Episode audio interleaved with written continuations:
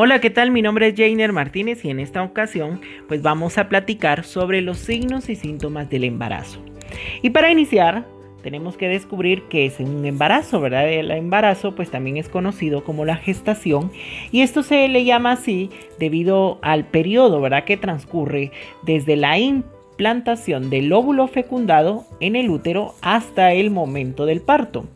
A partir de que el óvulo es fecundado, ¿verdad? se producen cambios en el cuerpo de la mujer, tanto fisiológicos como metabólicos y destinados también a proteger, nutrir y proporcionar todo lo necesario para el desarrollo adecuado del feto. ¿Qué eh, es un signo y qué es un síntoma? Para poder aclarar y ver cuáles serían los signos y síntomas del embarazo. Signo es la manifestación objetiva de una enfermedad o alteración orgánica o funcional que producen ser eh, constatados por el clínico durante el examen físico.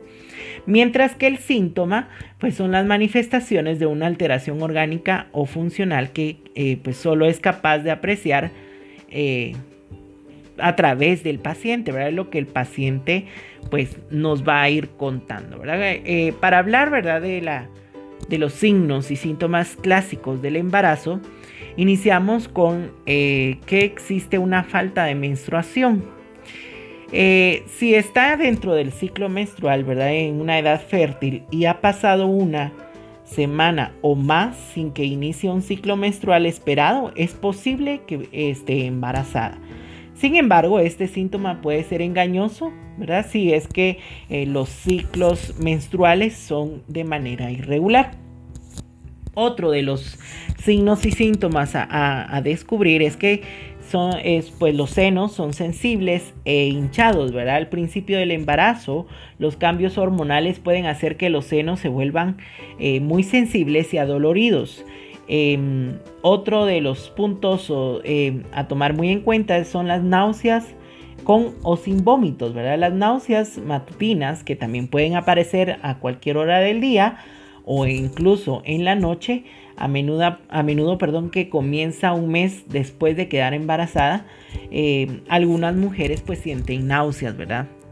Eh, unas pues lo sienten antes y otras pues nunca pues, se presenta este tipo de, situaciones, ¿verdad?